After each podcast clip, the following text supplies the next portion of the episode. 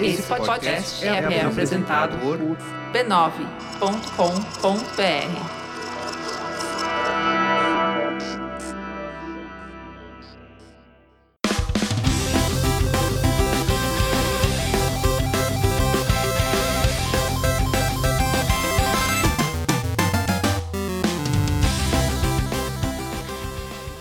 Ao vivo, o Poco Pixel número 48. Eu sou o Adriano Brandão, do meu lado tá o Danilo Silvestre, tudo bom? Tudo bom, beleza? Muito bom. Qual que é o tema de hoje? O tema de hoje é videogame é arte? Hum, hoje será café filosófico aqui no Poco Pixel?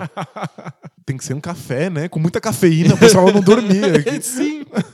Hoje a gente vai tentar descobrir se videogame pode ser levado à mesma categoria dos filmes, dos quadrinhos, da música, do teatro, da escultura, da arquitetura, da pintura. Videogame é arte? Videogame perdura como arte? Videogame pode ser entendido e apreciado como arte décadas e décadas depois do lançamento? Ou é só brincadeira de criança? É só coisa comercial para ganhar dinheiro? É só o Shaquille O'Neal dando porrada em alienígenas? É, é- é só modinha.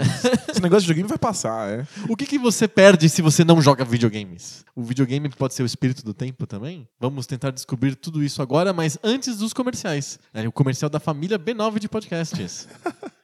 Entrem lá, b9.com.br barra podcasts e você vai encontrar uma quantidade sortida incrível, maravilhosa de podcasts interessantes sobre temas variados. Mas podcasts são arte? Podcast é arte? Ponto de interrogação.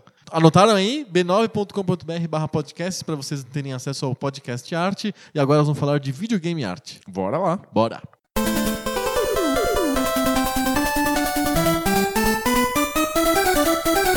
Antes da gente saber se videogame é arte, a gente precisa de fazer um debate de bolso. Bom, o tema vai ser enchente. Fala aí de enchente. É. Não, a gente vai fazer um debate de bolso sobre arte. O que, Ah, que é tá. arte?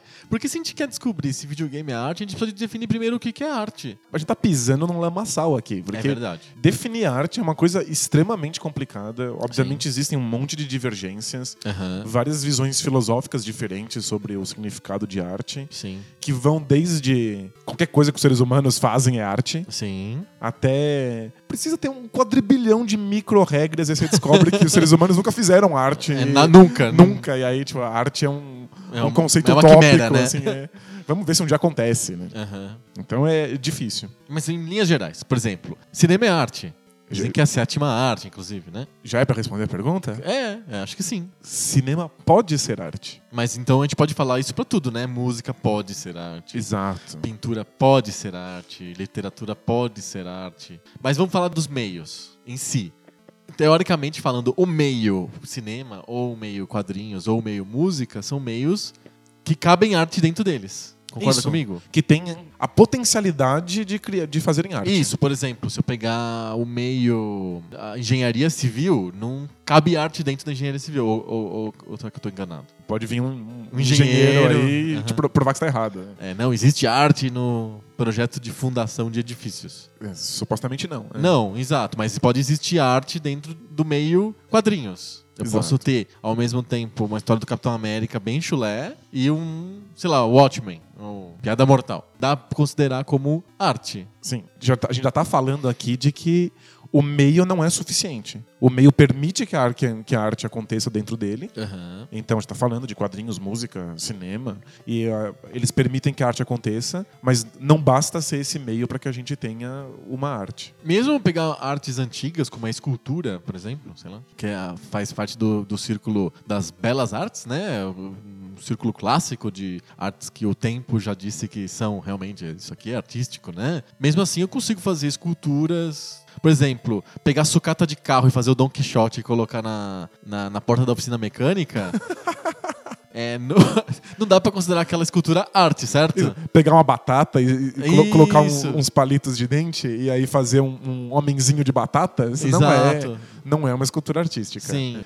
Quer, quer pisar num, num campo minado? Sim. Aqueles caras que ficam fazendo quadros instantâneos Na na, na rua, rua, exato. usando lata de spray, assim. Exato. Que eles decoraram, assim, uma certa quantidade de movimentos e aí eles repetem esses movimentos e aí surge, As paisagens. surge uma lua no- É. com umas árvores e a lua tem um reflexo no, lago. Sim, exato. Ou aqueles caras que fazem caricaturas do Tom Cruise. da Nicole Kidman. ca- É, exato. Curiosamente, né, os caricaturistas parece que ficaram nos anos 90, né? exato, É, porque... sempre, é o Ayrton Senna, Verdade, a Xuxa. a Xuxa, é esquisito. É, eles são retrô, né? Eles são pouco pixel. Eles são caricaturistas pouco pixel. Não tem ninguém fazendo caricatura da Rihanna e da Beyoncé, né? Pois é, do Fábio Porchat. Mas sempre tem o Didi, assim. É, Didi sempre tem. Didi, o Jô Soares, o Faustão. Eu vou pedir um do Shigeru Miyamoto a próxima vez que eu for num caricaturista. Então, esses caras aí, eles estão fazendo pintura ou escultura, mas a gente não consegue chamar esses caras de arte, certo? Correto. Então, mesmo em formas de arte clássicas, super assim, né? Que a gente fala, mere- merecem, museus merecem receber pinturas e esculturas, tem coisa que não é arte. Exato. O problema aqui é que a maior parte das, da- das pessoas pergunta por quê. Por quê? É, por, por que raios o cara que fez a carica- caricatura do Didi Por que, que a caricatura do Didi não é arte? não tá lá no museu, enquanto lá o, o borrão do, do, do Picasso tá, tá, tá em arte? Miró. Ou que nem. Eu, eu me lembro que, pra discutir, eu- nas minhas épocas que eu tinha muita paciência pra discutir arte, pra discutir música, etc., eu me lembro que eu fiz, fazia muito a comparação com o cordel, a literatura de cordel.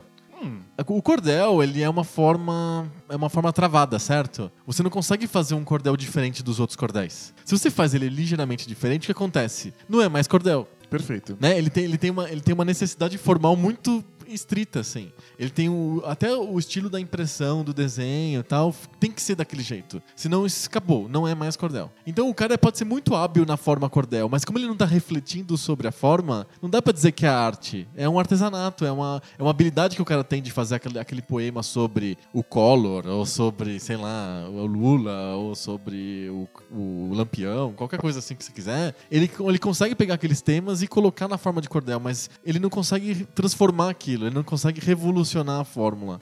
É porque é formulaico. Então não dá pra dizer que aquilo é arte, dá pra dizer que aquilo é um artesanato, é uma habilidade que o cara tem. É, é- é como fazer um bolo, né? É como fazer uma, uma cerâmica com um, um grafismo específico. Você pode fazer alguns improvisos dentro de uma fórmula muito restrita. Muito restrita, Você não consegue repensar a fórmula e nem explorar as, as potencialidades daquela forma. Sim. Que tipo de coisa pode acontecer quando eu mexo com essa forma? né? Então eu posso falar sobre qualquer coisa no cordel, mas sempre vai ser travado dentro de um modelo muito específico e que a, a reflexão sobre a própria forma não existe. É só o, o cara aprendeu daquele jeito, ele vai fazer daquele jeito. Não- ele não tá tentando ir além ou descobrir uma, uma individualidade, tanto que você não consegue distinguir um cordelista do outro. É, isso não existe. Não existe, porque não tem uma voz pessoal ali. É, é uma- é uma reprodução de, um- de uma receita. né? Exato. Então, acho que a caricatura do Didi chega meio nesse modelo também, né? Aquele- os caras que fazem quadros em cinco minutos usando tinta de spray lá. não é né? personalizado, né? Você não consegue ver diferença entre um cara que faz com tinta de spray e outro cara que também faz com a mesma técnica, sai o mesmo quadro no final Exato. das contas, né? É, você não consegue distinguir um autor do outro. E aí eu acho que, pelo menos pra mim, na minha teoria da arte própria. Você tem uma própria matéria eu da, da arte te- sua? É, mais ou menos, né? Obviamente não tenho. Mas o primeiro ponto é esse da individualidade, né? Pra uma coisa ser obra de arte, você tem que distinguir ela das outras. Você tem que entender que aquele autor é um autor único, específico. Tem que ter uma voz própria. Se é sempre igual, se não interessa o autor, já é difícil de chamar de arte, hein? Perfeito. Outro ponto que eu também sempre penso so- com relação à, à distinção de arte é a questão do tempo. Não só a pessoa, o autor tem que ser distinguível, mas também a linguagem tem que evoluir com o tempo. Se ela é sempre a mesma, aí já, eu já começo a chamar de folclore. Porque o folclore é uma coisa estática, né? Exato. Um certo modo de, de dançar, ou de, de escrever, ou de criar coisas que precisa ficar sempre daquela mesma maneira. Daquela exata aquela maneira, assim. Cada um conta a, a- sei lá, a história da Branca de Neve de uma maneira levemente diferente um do outro, mas é sempre a mesma coisa, sempre as Exato. mesmas regras, né? Exato. Então, também é difícil de chamar de arte, né? Não é pessoal o suficiente, também não reflete um momento histórico su- suficientemente bem. Acho que é isso, né? A arte também ela, ela reflete o momento histórico, ela conversa com como a arte é feita naquele momento Aham. e ela, Ela conversa com a arte anterior a ela. isso, e ela, ela, ela tá inserida também na história. Então ela, Aham. ela conversa com a arte que foi feita antes e ela mira sempre para mudanças na arte que levem pro, pro futuro. Isso. Isso aí eu volto de novo pro exemplo do cordel, né? Não tem o cordel de hoje e o cordel antigo. É sempre o mesmo cordel.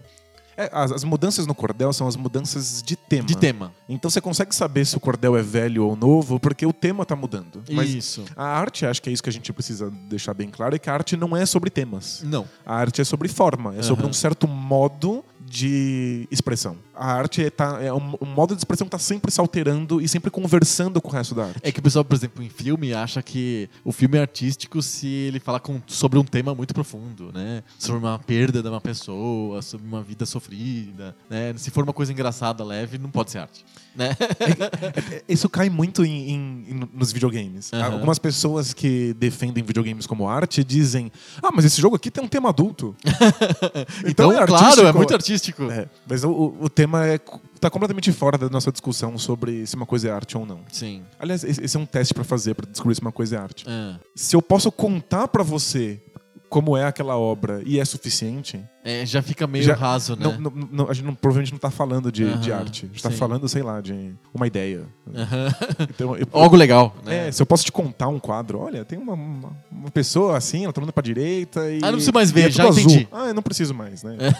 Ótimo, funciona pra mim. Aham. É, eu não sei se você concorda que, que a arte precisa acontecer dentro desses parâmetros, mas eu vejo a arte como um- uma coisa que precisa ir para além do, do discurso vigente. Aham. Então, quando a gente existe no mundo, a gente está cercado por um certo modo de pensar, um certo modo de se expressar.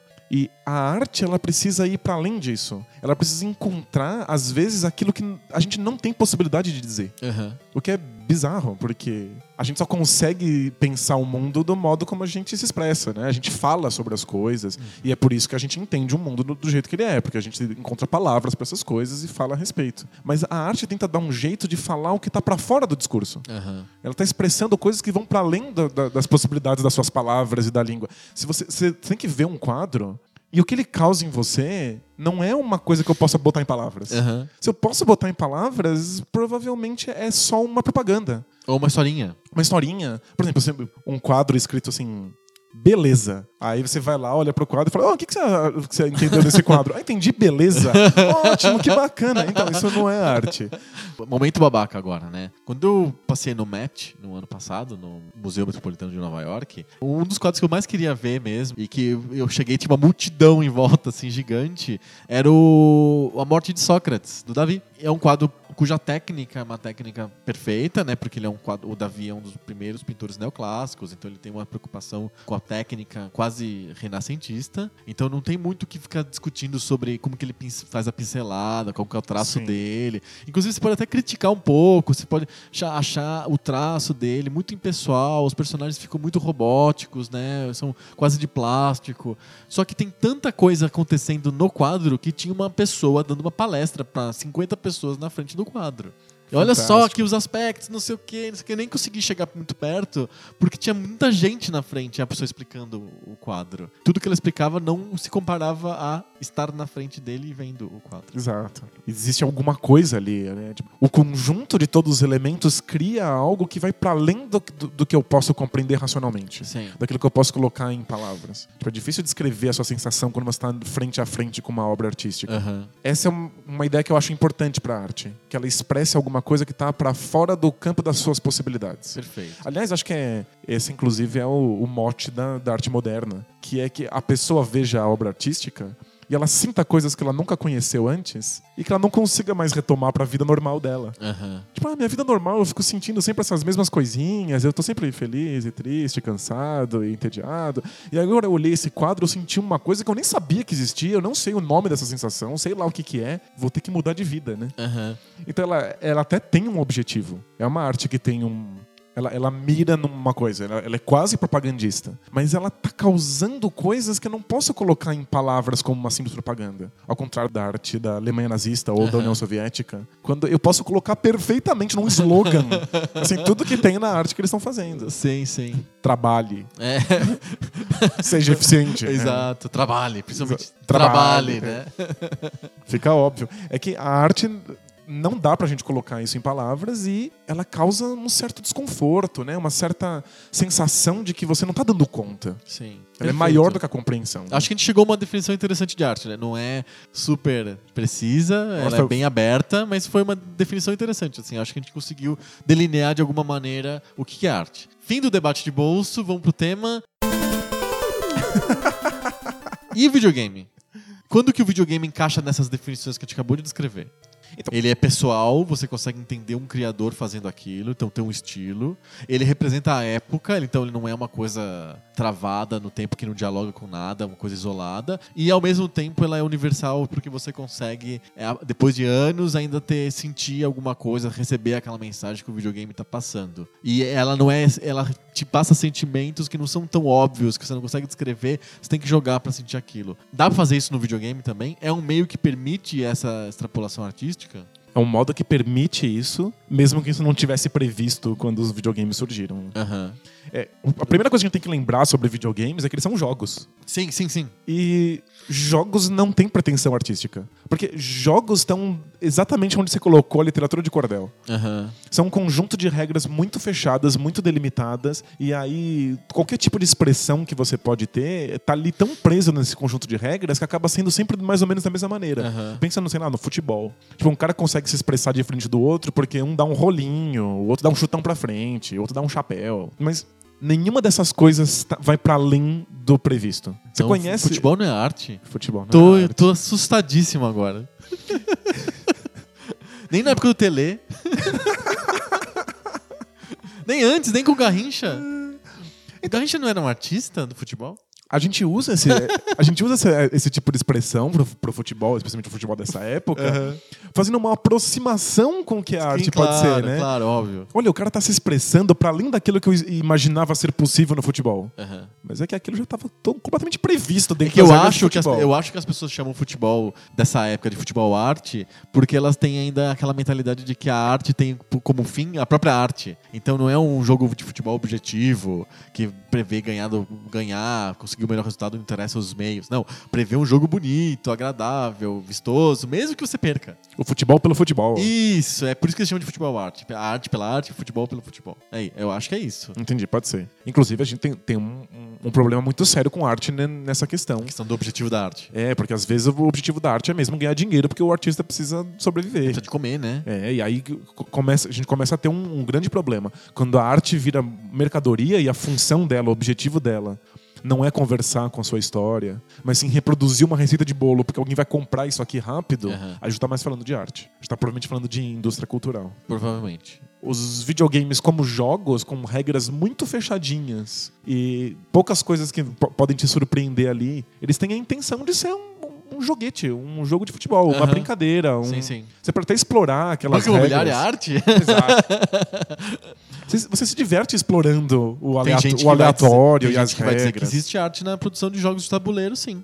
Então, vamos lá. Os jogos não previam que isso acontecesse. Aham. Mas acontece que o modelo permite. Então é possível que eu faça jogos de videogame e jogos de De tabuleiro, tabuleiro, por exemplo. e né? jogos de cartas artísticos. Que me passem sensações que eu não, não tinha previsto antes num- do- dentro de um jogo. Então videogame é arte. O videogame, assim como todos os outros meios que a gente falou, podem ser arte. Ah, é? Então, debate bolso? Cartinhas. Cartinhas! Não, mas tem um asterisco aí. Eu senti que tem um asterisco nessa história. é quando é que o videogame consegue ser arte? Certo. Porque, obviamente, não é uma coisa comum. E eu acho que todos. A gente só tá nesse debate. Que a gente tá entrando ne- num, num- num trem velho, né? Porque esse debate existe há. Desde há sempre. 20, 30 anos. Sim. E esse debate só continua porque a maior parte dos críticos de arte tá olhando pro lugar errado. É engraçado, olhar pro lugar errado é basicamente olhar para toda a produção de videogames já feita na, na história. É o único lugar, é o lugar errado. É, É, o- você vai lá tentar mostrar pra um crítico de arte que videogame é uma produção artística. Aí você vai lá e dá Pac-Man na mão dele. Aham. Ok, não é. É. Ok. Ninguém nunca na vida olhou um jogo de cricket e falou arte. É. Você não olha um, um jogo da velha e fala arte. E o Pac-Man é um, um jogo como cricket ou o jogo da velha. É, Ou xadrez. Isso. A, a função dele é te desafiar dentro de um conjunto de regras e ver se você vence esse conjunto de regras. Exato, exato. Se a gente tá olhando pra esse tipo de jogo, a gente não vai conseguir encontrar a arte ali. Claro que se você se debruçar no, no conceito de jogo de videogame, você pode perceber que a arte tá ali em potencial, de que o meio permite que isso apareça. Mas como você não, a maior parte das pessoas não vê um exemplo concreto, eles acham que o que a gente tá falando aqui é simplesmente de reprodução de receitas que desafiem o jogador. Ou, o que os videogames fazem muito, uma simples demonstração da tecnologia. Da possibilidade, né? Exato. Olha só, dá pra fazer água com essa textura. Aí, Olha, dá pra fazer polígonos dessa maneira. E é isso. A Nintendo, né? Quando Mario Sunshine. Mario Sunshine. Olha só, o GameCube tem um, um- um certo modo de lidar com partículas que fazem, fazem uma água muito bonita. Vamos fazer um jogo que é só isso. Ok. Cheguei minha moto, faz um jogo aí com água. Opa, é pra ela já. Aí foi lá um Mario com água. O que, que o Mario faz? Dá cabeçada, pula? Não, ele joga água. Mas aconteceu Qual que é a arma tanto. do Mario? Tem uma mangueira. Você vai pra época do Mario Sunshine, não foi só no GameCube. A quantidade de jogos com água é impressionante. Porque eles descobriram como fazer, né? Nossa, tem jogos que passam inteiro embaixo do submarino. Aham. Jogos com vazamento de água dentro de um, de um navio. Tipo, é. Vira uma propaganda de tecnologia. Sim. É simplesmente uma propaganda do que, que a gente consegue fazer do ponto de vista técnico. Cuja função é mostrar como a tecnologia avançou naquele momento e ficar obsoleto rapidinho. Mas no, no cinema não tem muito disso? Porque um, um- um filme que quer mostrar como a, a tecnologia avançou, Sim. tipo o Avatar. É, por exemplo, o Avatar acho que é um exemplo clássico. É filmes que querem só mostrar que, olha, dá pra fazer Efeitos 3D especiais, aqui, dá fazer efeitos- especiais, dá Aham. pra explodir isso aqui. A gente não tá falando de arte quando a gente tá falando disso. Sim. Quer dizer, não necessariamente. E pode ter um filme com pretensões artísticas que usa muito efeito especial. É isso, ou 3D. Mas quando o objetivo do filme, quando a função dele é simplesmente mostrar essa tecnologia, a gente tá falando de uma propaganda. Aham, de uma demonstração, né? Isso, é uma demonstração técnica. Aham. Que no fundo é artesanato, né? Tipo, olha o que eu consigo fazer com as minhas mãos. Olha, fiz um vaso. Exato, artesanato. Legal, bacana. Então, o- os videogames, eles acabam caindo muito nessa questão. Aham. Ou eles são demonstrações técnicas, ou eles são desafios. Eles são um conjunto de regras, eles são um joguinho. Uma, uma coisa que eu sempre fico pensando é quando a Activision surgiu com os jogos autorais. Lembra que no manual do jogo, dos jogos da Activision de Atari tinha o nome do autor, tinha a fotinha dele, aí explicava a origem do cara, o que ele fez, o que ele deixou de fazer. Então a Carol, não sei das quantas, fez o River Raid, tem a foto dela, tem um texto sobre ela, ela estudou não sei aonde, ela gosta disso, daquilo, aquilo outro, tem, uma, tem a assinatura dela até. O game designer como superstar, assim. Sim, pra dar uma, a impressão de que o jogo é menos genérico. Exato. Aí eu pego os jogos e se eu embaralhar os manuais, eu não consigo mais distinguir o estilo do cara que fez o Hero, o estilo do cara que fez o Frogger e o estilo da, da menina que fez o River Raid. Eu não consigo mais distinguir. Você tem razão, é impossível. Não é? É, é, eu posso até saber que um game designer ele, fala, faz mais jogos sobre esporte e o outro faz mais jogos de, de tiro. Aí eu consigo pelo tema e não pelo, pelo modo como eles lidam com aquilo. Não é Exato. sobre a forma. Aí a coisa avançou. Tem outros game designers famosos, certo? Tem o Yu Suzuki, tem o Shigeru Miyamoto, tem o do Metal Gear Solid. O lá, Hideo Kojima. O Hideo Kojima. Que aliás diz que videogames não são arte. Aí, ó, tá vendo? Tem pessoas famosas dentro da indústria. Até um certo ponto, você consegue distinguir um, um jogo de um criador do jogo de outro criador? Você consegue distinguir um jogo do Yu Suzuki do, de um jogo do Shigeru Miyamoto? Eu, eu consigo.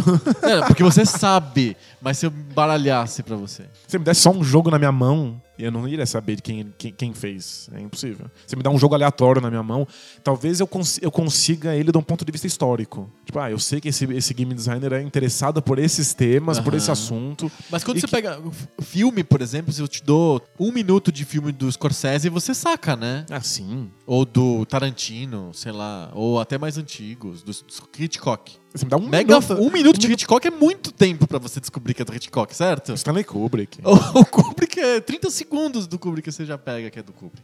E, e, bizarramente, Do Woody Allen, Woody Allen, 15 segundos de Woody Allen você já saca. até, até diretores que não, não têm viés artístico, que não querem ser grandes artistas. Você me dá. O Spielberg. É, você me dá um minuto de Spielberg, eu sei que é um filme dele. Exato, né? Exato. Mas o game designer é mais difícil. É mais difícil. E existe uma possibilidade aí de que você reconheça quem é que fez cada jogo num âmbito artístico que não está a- à nossa disposição, que eu e você não conseguiríamos ver, que é o código. Aham. Você dá o código na mão de programador, ele provavelmente vai reconhecer quem fez aquilo. Eu ia falar assim, ah, esse código é lindo. É lindo, é fantástico. Com essas limitações e nesse conjunto específico de regras, olha que tipo de inovação a pessoa teve que, que fazer para passar é, é, essa ideia, ou para conseguir criar esse gráfico, ou esse contínuo, etc. Uhum. Mas a gente ainda tá muito mais perto da literatura de cordel do que a gente tá da arte. Mas eu te dou um outro desafio. Se eu te dou aleatoriamente jogos, você consegue distinguir entre jogos da Konami, da Capcom e da Nintendo? Eu consigo por um, por um, certo, um certo modo que eles têm para lidar com o gráfico, com o visual. E, co- e não só com o visual, né? Ah, eu consigo, por exemplo, se eu fechar o olho, eu consigo, na maior parte das vezes, distinguir um jogo da Capcom, da Konami e da Nintendo pela música. A música também. É, tem um estilo próprio. Inclusive no, no nosso episódio número 7, que fala sobre música de videogames, os primeiros episódios eu lembro os números. É. A gente fala que os primeiros videogames que eram com gerador de som, né, que não era com uma tabela de sons já previamente programada, mas o som tinha que ser programado por jogo, que a- inclusive a paleta sonora, os instrumentos entre aspas das músicas eram específicas para cada produtora. Tinha o som da Namco e o som da Nintendo e o som da Capcom. Sim. São sons diferentes. É um certo estilo, certo? Concorda? É um, só que é um estilo de uma empresa, não de um designer específico. Talvez um designer específico tenha levado esse padrão para a empresa. Mas é que eu acho que os videogames eles são a junção de vários tipos diferentes de arte. Eles misturam a Visual. imagem, o visual, o som. Aham. Como a gente tá falando de videogames bem no começo, a gente tá, ainda, ainda tá aqui engatinhando em poucos pixels, Exato. A gente ainda tá- só vê o, o potencial artístico de maneira separada, de maneira avulsa. Eu escuto, eu vejo o estilo da música, o estilo do gráfico. Isso, então no gráfico eu consigo reconhecer algo de autoral na maneira com que a Nintendo faz humanoides. Aham. E eu consigo no som reconhecer a, a- a batida da Capcom, e aí eu Aham. sei do que se trata. E talvez até esse, esse visual e essa música me remetam a coisas que eu não sei explicar. Mas a gente tá falando ainda de, de- delas separadamente. Elas ainda não estão se juntando para se tornar uma coisa só, que é um jogo, um jogo de videogame. Uhum. Então, no começo da indústria, alguns artistas acabam caindo dentro do, do, do meio videogame. Vai lá, o Shigeru Miyamoto que é desenhista, Ah, é vai lá, verdade. um grande músico, Aham. vai o, o Yuzo Koshiro, ele vai lá, faz música. Então a, ge- a gente começa a perceber alguns elementos ali. Aham. Mas eles não se conversam e eles não criam Então, uma obra artística Por como exemplo, um todo. Streets of Rage. Dá pra gente dizer que a trilha sonora do Streets of Rage é, tem um nível superior ao jogo em si, certo? sem, sem dúvida nenhuma. É que ela, ela contribui para minha sensação jogando. Ela ajuda o conjunto da obra a ser menos banal, menos genérico, menos esquecível, a que eu sinta coisas que não não estavam previstas naquele jogo. Mas é a música quem faz isso. É, desliga a música, do, joga no mudo. Joga no mudo e o jogo é completamente genérico. É sim, é um mineral como qualquer. Ele é um conjunto aleatório de desafios. É, só isso. A, a pretensão trilha sonora é além disso. artística, tanto que vendem em vinil no Japão. Porque nada diz arte como vinil. É, É, nossa, vinil é mega artístico. Se fosse CD ou no iTunes, não é tão não, artístico. imagina. Mas vinil, cara. Mas a música é. A música é. E os videogames... A música, inclusive a música, acho que vamos analisar a música do of Rage, rapidinho. A música é muito pessoal, porque você consegue entender a- o estilo do Yuzo Koshiro naquilo. Ela é muito da época, porque ela tá retratando um- uma coisa que existia no começo dos anos 90, final dos anos 80, começo dos anos 90, principalmente na Europa. E o Koshiro pesquisa sobre aquela linguagem. E ela é universal porque eu escuto com prazer até hoje. E a música vai evoluindo e vai Exato. ficando cada vez mais experimental. Mais experimental e mais pessoal.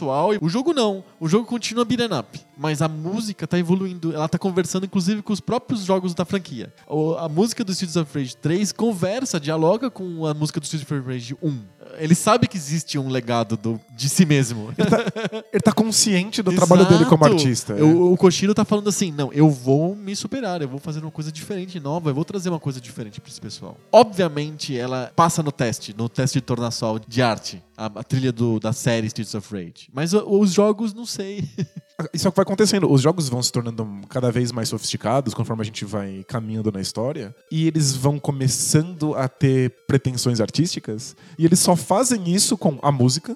Quando, principalmente quando surge é, o CD como, Ah, como, como mídia. Aí bota um monte de orquestra e fica tentando fazer com que a E música. resultados com a mais música- dúbios impossíveis. É, total. Mas é, é a música quem tenta passar isso. Aham. Ou as cutscenes. Ah, os filminhos, né? Os filminhos. O Hideo Kojima queria ser artista.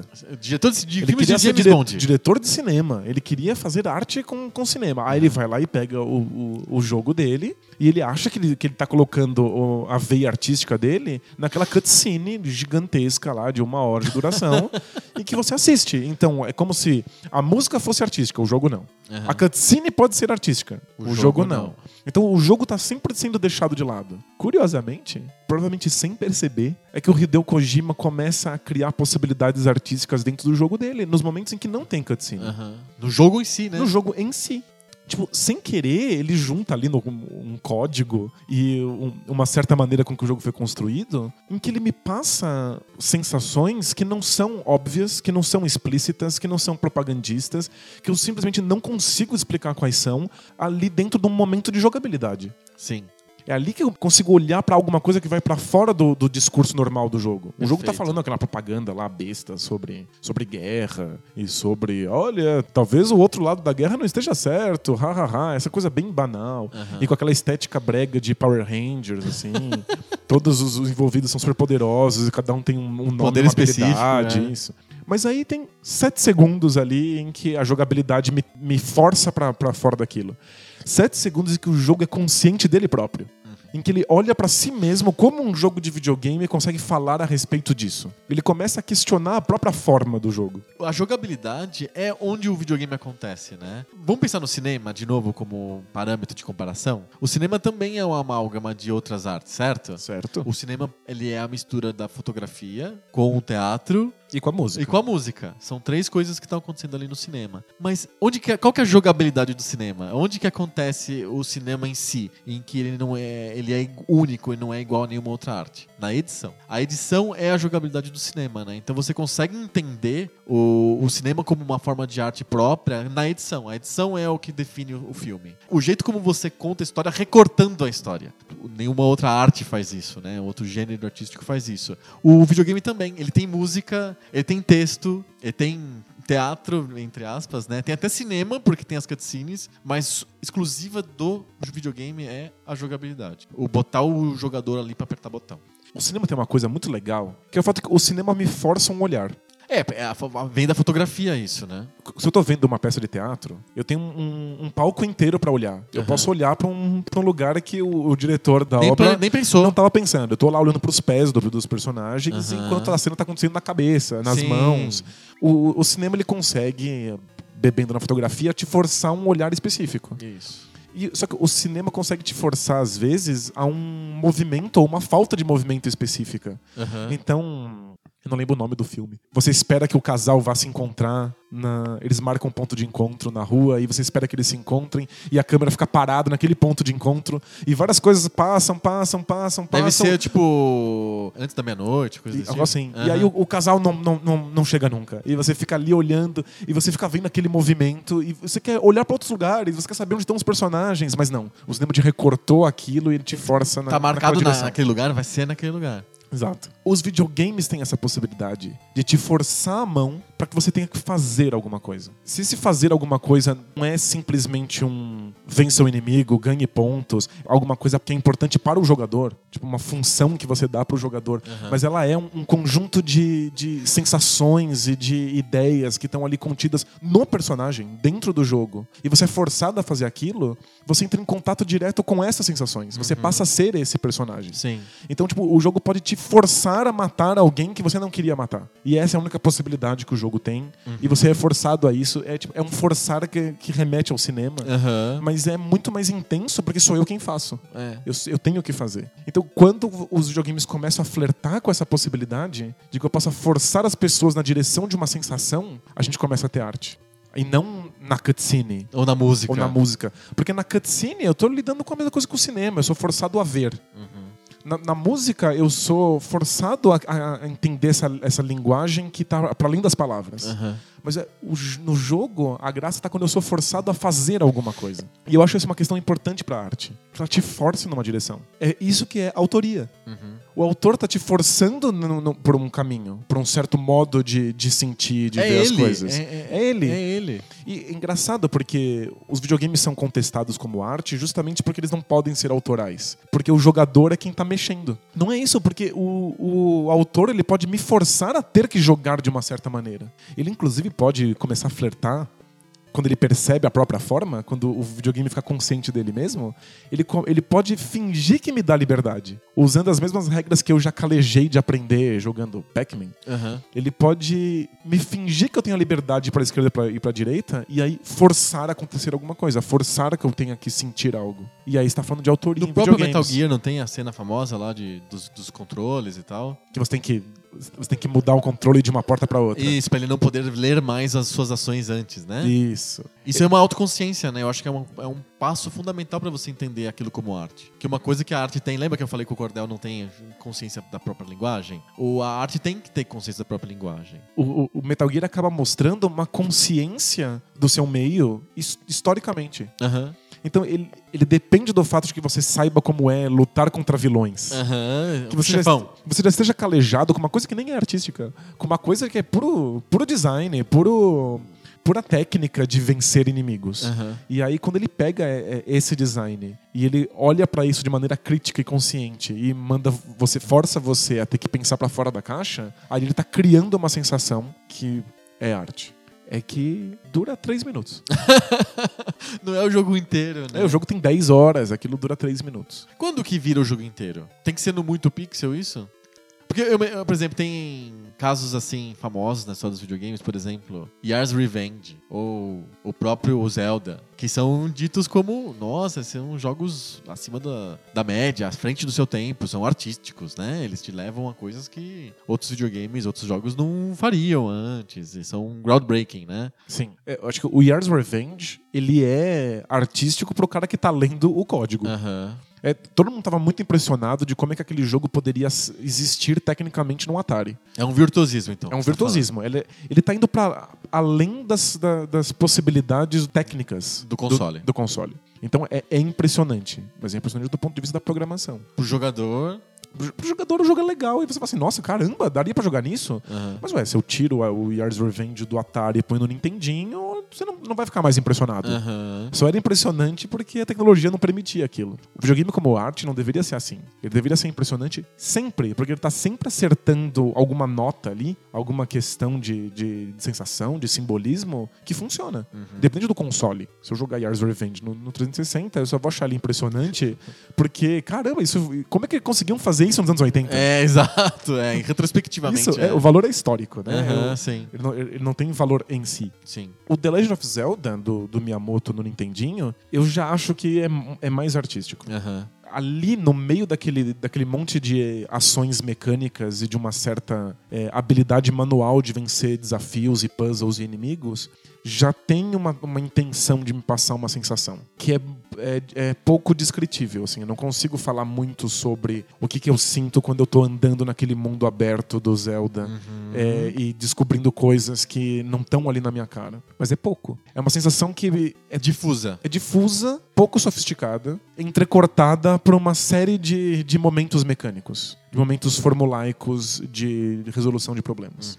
Eu acho que quando os videogames querem ser artísticos, e eu acho que essa é uma, uma, uma coisa do Shigeru Miyamoto no Zelda, ele quer ser. Aí já tem a pretensão de que ele passe uma sensação. Já é um jogo, jogo, jogo sobre sensações. Sim. Eles ainda vão ficar o tempo inteiro sendo um pouco artísticos e um pouco mecânicos. Mesmo Myst, por exemplo, que é um, um jogo que CD-ROM de computador, né? isso, que é, acho que, se não me engano, é de 93. Já é um, um, um jogo que abre os olhos de quem não estava muito ligado em videogame para as possibilidades do meio. E é uma série de puzzles, né? É um puzzle por trás do outro, não é, o Myst? Exato. Como ele não tá me dando um objetivo claro, nem pontos, nem inimigos, nem possibilidade de morrer, o jogo é menos sobre desafios e mais sobre a sensação que eu tenho enquanto existo nesse mundo. Então ele, já- ele tem pretensões artísticas claras.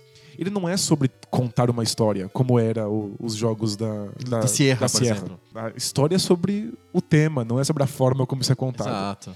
É, o Myst já é sobre uma- mais sobre uma forma de que eu possa experimentar aquilo e sentir coisas. Tanto é que a história é super difusa, nada é evidente, é tipo um jogo bem efeito nuvem, assim. Mas o tempo inteiro você para pra resolver puzzles. E os puzzles são desassociados da, da, daquela sensação. Eu não tenho. A sensação artística que eu tenho do jogo não vem dos puzzles dele. É como se eu tivesse que o tempo inteiro parar de ver um quadro pra resolver um quebra-cabeças Pra poder ir pro próximo. pra poder ir pro próximo quadro. É uma mistura de museu com gincana. É tipo, bota um cubo mágico assim É, embaixo de em cada, cada quadro. quadro, é. Antes, se você não resolver esse cubo mágico, você não, vai pode ver o pro- próximo, o próximo Exato, quadro. é. Então, a- é ainda a parte jogo é negligenciada. Sim. A parte jogo é avulsa. É mais experiência, né? Exato. Eles estavam querendo passar uma experiência multimídia, vai, sei lá, uma instalação, um happening ali no teu computador, né? E o Happening tem possibilidades artísticas muito fortes. Sem dúvida. O problema é que o jogo não tem nada a ver com o Happening. For- Forçar o jogo dentro daquele Ficou Happening do postição, Myst né? é postiço. Muita gente vai tacar sapatos na nossa cabeça, porque o Myst é um, é, um, é um clássico cult que tem uma legião de seguidores. Porque fez coisas muito importantes. A gente não tá tentando jogar esses, esses jogos na privada, pelo contrário. Não, né? ao contrário. O jogo é um tema adulto, Sim. é um tema que não é óbvio, ou seja, não tá jogando na tua cara, não tem tutorial. Ele te joga no, no mundo de jogo e não fala assim: olha, você é o X, o seu objetivo é salvar Y. É, Ele só te joga ali, você tem que existir naquele lugar e descobrir. Então, é, é muito mais sofisticado, muito mais adulto, tem, é muito mais pretencioso, no sentido bom da palavra, tentando levar o meio pra frente Sim.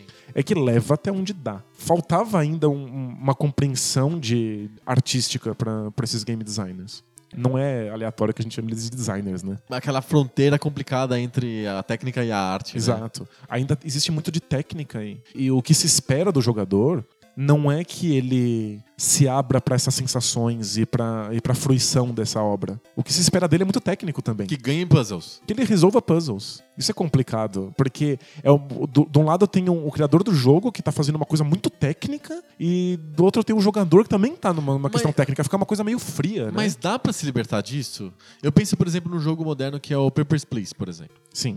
O Papers, Please parece pra mim que ele tem, ele tem o objetivo clássico de te passar uma sensação. Sim. Você tem que se sentir oprimido. É, o objetivo do jogo é você se sentir muito oprimido. Nossa, e é, e é pesado, assim, é né? pesado. Você se sente muito, muito, muito impotente perto de uma situação toda que tá acontecendo. Você se sente muito mal. E, e é engraçado que ele, o, o Papers, Please, que é esse jogo sobre você ser um burocrata de fronteira, num, num- Num país de ditadura socialista, né?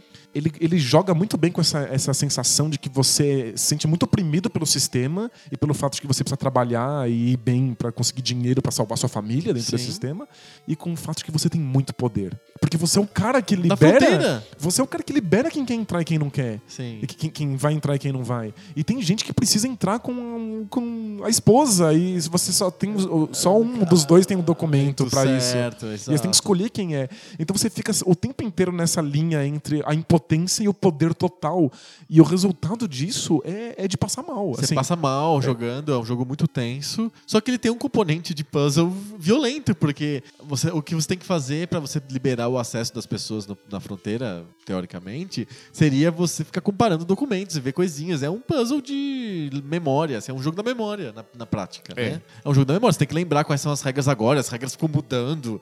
Então, é um jogo de memória, um monte de puzzles, então tem uma mistura. Existe a possibilidade de fazer um jogo que não tem essa mistura, essa mistura de mecânica e essa coisa de passar uma sensação? O Papers, Please faz certo essa, essa relação com a mecânica porque ele tá consciente disso, ele tá consciente da história dos videogames. Então ele sabe que os videogames são questões mecânicas, técnicas. E ele tá usando isso, uma coisa que você faz, assim, é mais fácil que andar pra frente, porque a gente tá jogando videogame desde sempre. Aham. E ele faz isso pra trazer resultados inesperados. Sim. Ele sabe o que ele tá fazendo, e se você comprar a ideia, funciona. Mas eu posso quebrar a graça do jogo. Eu posso jogar o Papers, Please única, única e exclusivamente como se ele fosse um puzzle. Até tem um botão lá, um Tem uma modo de possibilidade pra assim, isso. é. Aí ele vira só um jogo completamente esvaziado de sensações. Quase um jogo tabuleiro de memória. Exato. É aí é o jogador zoando o bagulho. É o, é o jogador quebrando as- a, potencialidade artística do jogo. Aham. Mas isso dá pra fazer com qualquer coisa. Dá pra fazer com qualquer obra artística. Mas tem, voltando à pergunta, tem jogo de videogame que não precisa dessa parte de puzzle? Ou qualquer parte de mecânica? Tem. Por exemplo. Surgiu um estilo de jogo recentemente, é bastante baseado no Myst, totalmente desatrelado de resolver desafios, que a gente chama de Walking Simulator. Ah, tá. surgiu, se não me engano, a partir de 2003, do- 2001. O Dear Esther é um jogo independente que inaugurou o gênero como tal. E basicamente nesse jogo você anda. Anda. Você anda pra onde você quiser, na ordem que você quiser, e as coisas vão acontecendo ao seu redor de maneira a te causar uma sensação. Tem tomada de decisão? Não tem tomada de decisão. Quer dizer, existe tomada de decisão no sentido de que você que tá controlando o movimento daquele personagem. Só isso. É só isso. As coisas vão acontecendo ao seu redor e você vai tentando juntar na sua cabeça a história e, e vai- você vai entrando em contato com essa sensação esquisita de estar perdido e sem objetivos que o jogo te passa. Então ele é um, um jogo muito pra fora da, da, da caixinha. No sentido de que ele não tá pedindo pra você que você faça e resolva coisas como um jogo tá. É, aproveite o passeio. É, só que não, o passeio não tá pré-delimitado, já que você se mexe nele. Certo. E aí esse gênero foi levado a, a outros pontos, assim, a outros lugares. O Gone Home, que é um jogo que eu gosto demais, que veio pouco depois do Dear Esther. Posso contar o Gone Home? Pode. É um jogo em que você in- interpreta uma, uma garota que foi, fez uma, uma viagem pro exterior e ela volta pra casa. Os pais dela não estão, estão viajando. E a irmã dela, que deveria estar lá, deixou uma carta dizendo que fugiu de casa. é só isso. Então ela tá sozinha na casa que ela voltou depois de um longo tempo viajando. Basicamente o que você faz é interagir com essa casa, pegando os objetos que são seus, da sua irmã, dos seus pais, e tentando en- você, você jogador tenta entender qual é o mundo que está ao meu redor, e a personagem tenta entender o que aconteceu com a irmã que fugiu. Tem um ou outro puzzle muito simples para ser resolvido, mas o jogo é sobre você explorar aquele ambiente e aqueles objetos. Aham. E a sensação que isso passa. Tecnicamente, como é que é? É em primeira pessoa? Em, pri- em pri- em primeira pessoa. Em primeira pessoa. É, um jogo em primeira pessoa de interagir com objetos por mouse. Aham. Os objetos são muito detalhados, então você consegue. O pai dela é escritor.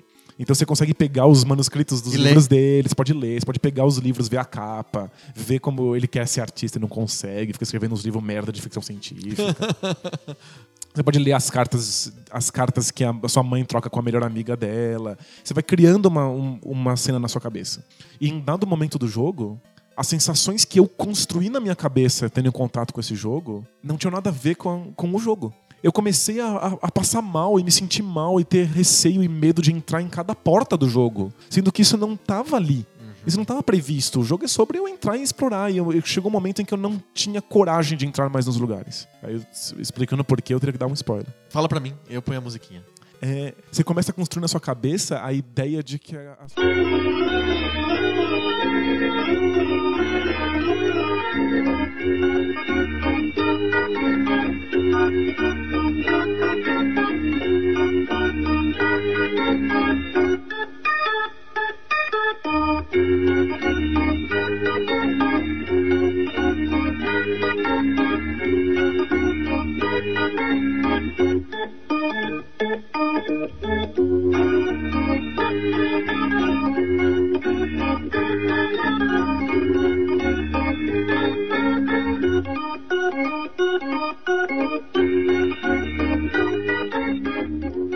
Chega no final, ela descobre o que aconteceu com a irmã e o jogo acaba. Ah, legal. E é isso. É uma experiência curta. Dura duas, três horas. O equivalente é eu sentar, assistir um filme e ser, É um filme. eu ser totalmente perspassado por essas sensações e termina. Esse jogo você consi- considera, daria pra chamar ele de arte?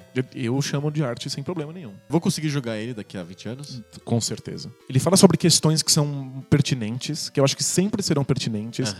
Ele tem um, um conjunto de, de ideias e sensações que vão para além da- do, do- do discurso. Você vai se sentir de maneiras que você nunca sentiu antes, nunca pensou que você poderia se sentir enquanto você joga. Aham. E ele não é um filme. Isso que eu ia perguntar. A pergunta de um milhão de dólares é: ele- o cara poderia fazer isso ser um filme? Poderia, e a maior parte das sensações seria, ter- estaria perdida. Entendi.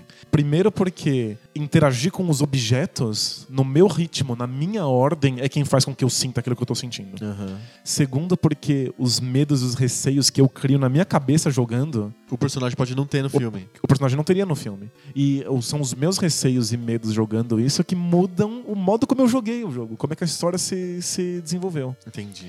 Então, encontrar esse equilíbrio é muito foda. Porque quando o cara tá fazendo um jogo de arte, ele tem que colocar uma visão autoral muito específica. Ele tem que ter uma- um, um conjunto de sensações que ele, que ele precisa almejar. Mas ele precisa sempre lembrar que o jogador tá interagindo com elas. Aham. E que ele, quando tocado por essas sensações, vai mudar o modo dele de jogar. É por isso que o, o videogame como arte é uma questão muito difícil. Em geral, o que se espera do jogador é que ele resolva questões técnicas. E aí as sensações ficam, ficam, ficam na mão do game designer. E aí fica esse jogo desatrelado da, da, da parte artística. Sim. Agora, quando o game designer consegue colocar nas minhas mãos o andamento do processo artístico, uma questão de sensações, e eu controlo o, o, o jogo a partir dessas minhas sensações, aí a gente tem um jogo que é inteiramente artístico. E quão perto do mainstream esse tipo de jogo chegou? Então, co- como os, os jogos não tinham essa pretensão, eles têm pretensão de serem entretenimento, de ser passagem de tempo, de ser diversão pura e simples, e não de causar desconforto, nada desse tipo, os grandes estúdios não querem fazer jogos artísticos. Aham. Não interessa. A partir do momento que os jogos começam a ficar muito caros para serem feitos, eu não posso me dar o luxo de gastar muito dinheiro com uma experiência artística que pouca gente vai estar disposta a, a aproveitar. A gente tá falando de walking simulators, Aham. que é uma das possibilidades de, de, de, de arte hoje. Existem outras, outras possibilidades.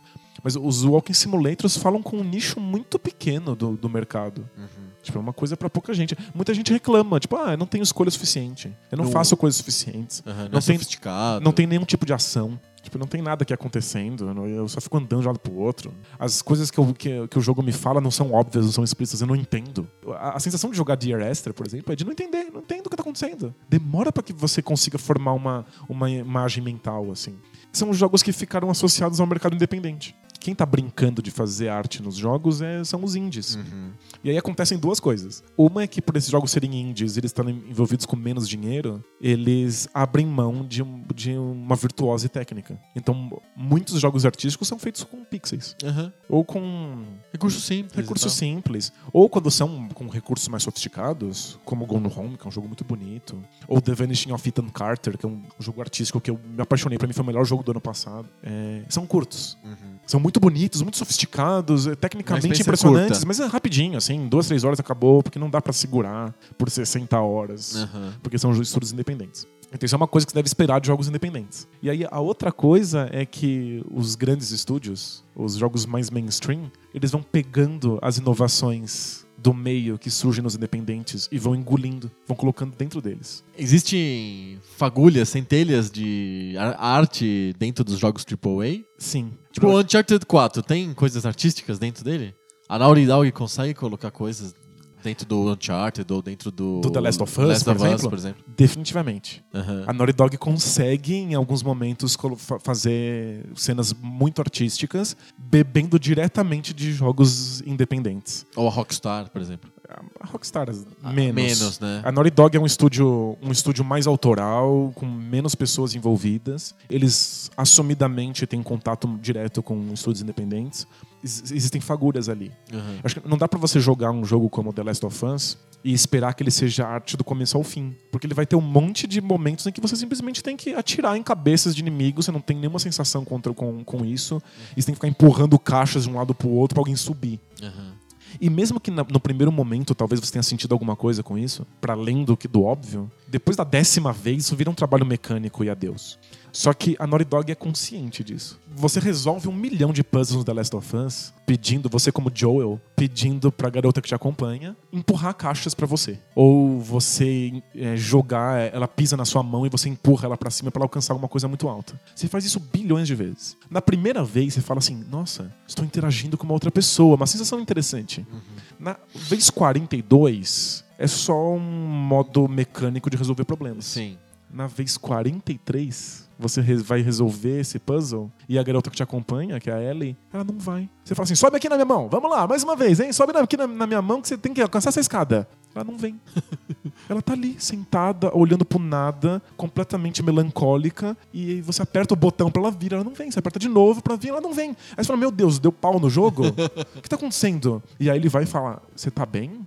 Ela, não, não, tô ótima. Vou aqui resolver esse puzzle. Ela vai lá e sobe e pega a escada. Aham. Tem uma intervençãozinha. É, então, é, essa quebra na expectativa já é a Naughty Dog consciente de que ela tá fazendo um- uma coisa completamente mecânica e banal. Aham. Então tem esses pequenos elementos. Quando você tem que jogar com, com o Joel quase morto, se arrastando pelo, pelos cantos, e os botões não respondem como eles deveriam responder. Já é o jogo te forçando a sentir uma coisa, me botando numa situação de fragilidade. Tipo, é, eu deveria apertar esse botão e ele pula. Aí você aperta o botão, ele dá um micro pulo e se esborracha no chão e você não quer pular nunca mais. São pinceladas. Você vai tendo sensações muito inesperadas e depois você volta pra, pra mecânica normal.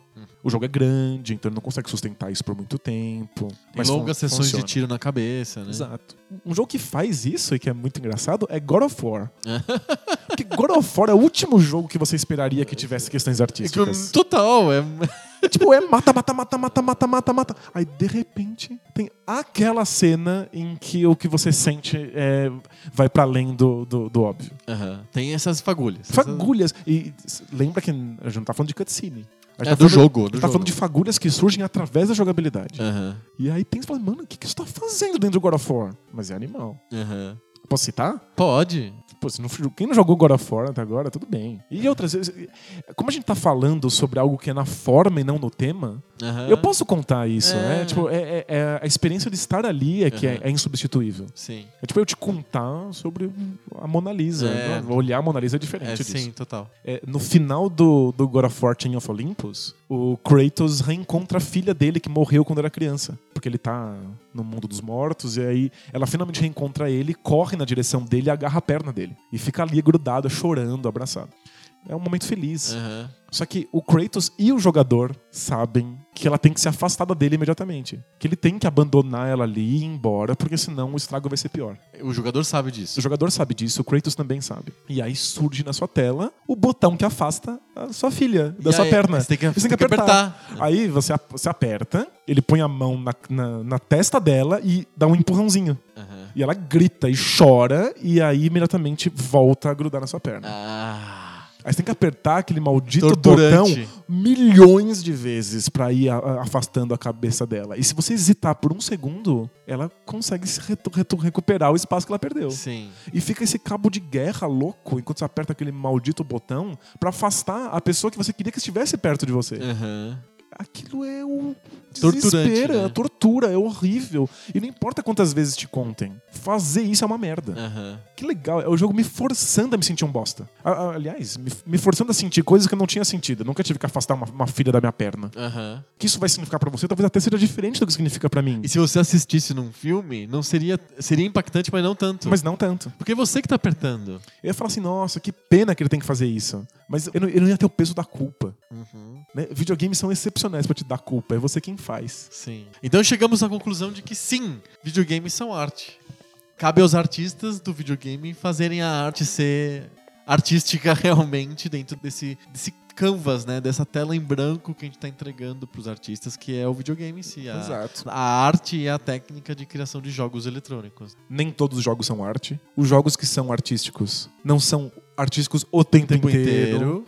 E... Salvo exceções que confirmam a regra. Exato. A gente ainda tá engatinhando. Explorar gameplay com possibilidades artísticas ainda é uma coisa que tá, tá começando agora. Faz 10 anos que a gente tá realmente se empenhando nisso. Vale lembrar do cinema também, de novo, quando o cinema surgiu no começo, era bem mais difícil de fazer um cinema com uma arte elaborada. Claro, e não existia nenhum conhecimento sobre forma, não existia uma história na Sim. pra, pra qual se referir. É, exato, o filme não- é um trem vindo na sua direção, só. É, é, exato, começou saindo da fábrica. É. Técnica pura, era uma demonstração técnica. Depois virou arte, mas teve que ter um tempo. Eu acho que os videogames estão nessa, né? Estão. Conforme os grandes estúdios vão incorporando essas experimentações dos, dos estúdios independentes, Elas ficam cada vez mais comuns. vão ficar cada vez mais comuns. Agora o cara vai lá e joga Uncharted 4. Em alguns momentos do Uncharted 4, ele fala: Caramba, que foi isso que eu senti agora? Não- não- que estranho. Eu tava aqui no maior apilhado de matar carinha e eu senti essa coisa estranha no meu peito. Que, Aham. que bizarro. Aham. E aí talvez a gente comece a, a ter jogadores que procuram isso ativamente. Não na cutscene, porque olha. Uncharted 4 Tem cutscene, né? tem cutscene pra caramba. e os outros Uncharted não tinham tanto, eu tô estranhando muito. Tem muita cutscene. Muita cutscene. Mas t- também tem muita coisa sendo feita na jogabilidade, Que é que é legal. muito interessante. Bacana. Fechamos? Fechamos? Ufa! Estamos vivos, passamos vivos por um debate hard. Assim, a gente jogou no Nossa, nível hard nossa, hoje. Isso, foi pauleira. E daria, pra- daria pra fazer dois desses, assim, Não, porque Total. eu tenho uma lista de exemplos de coisas legais que daria pra gente falar. E podcast é arte? Então, esse, esse podcast aqui foi arte? Ponto de interrogação e fica, fica para vocês que estão comentando, escreverem aí embaixo aí se foi arte ou não foi arte. É isso aí. Bora pro debate de bolso. Bora lá. Bora.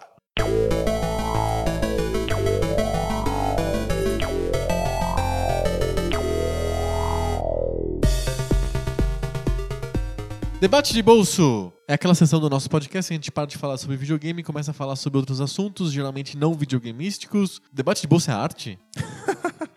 Saber debater é uma arte? A retórica é uma arte? Aliás, retórica é uma das, das, das high arts, né? Das artes clássicas, a retórica, a oratória é uma delas, né? Toda semana um de nós propõe um tema diferente pro debate de bolso. Essa semana é você, Danilo. Vou pisar em temas deprê, pode ser? Pode ser, vamos lá. Não teria como, nessa semana, fugir da- do assunto do estupro coletivo que, Putz, é que verdade. tivemos. Pesado.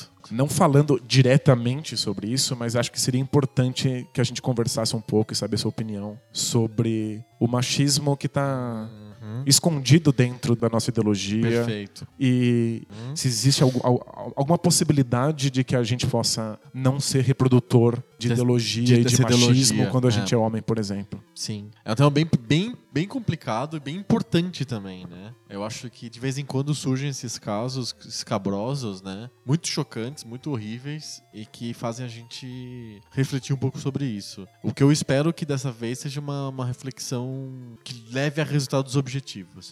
A gente não pode tolerar que aconteçam retrocessos políticos, mesmo quando acontece um caso como esse, ag- agora, que aconteceu no Rio de Janeiro.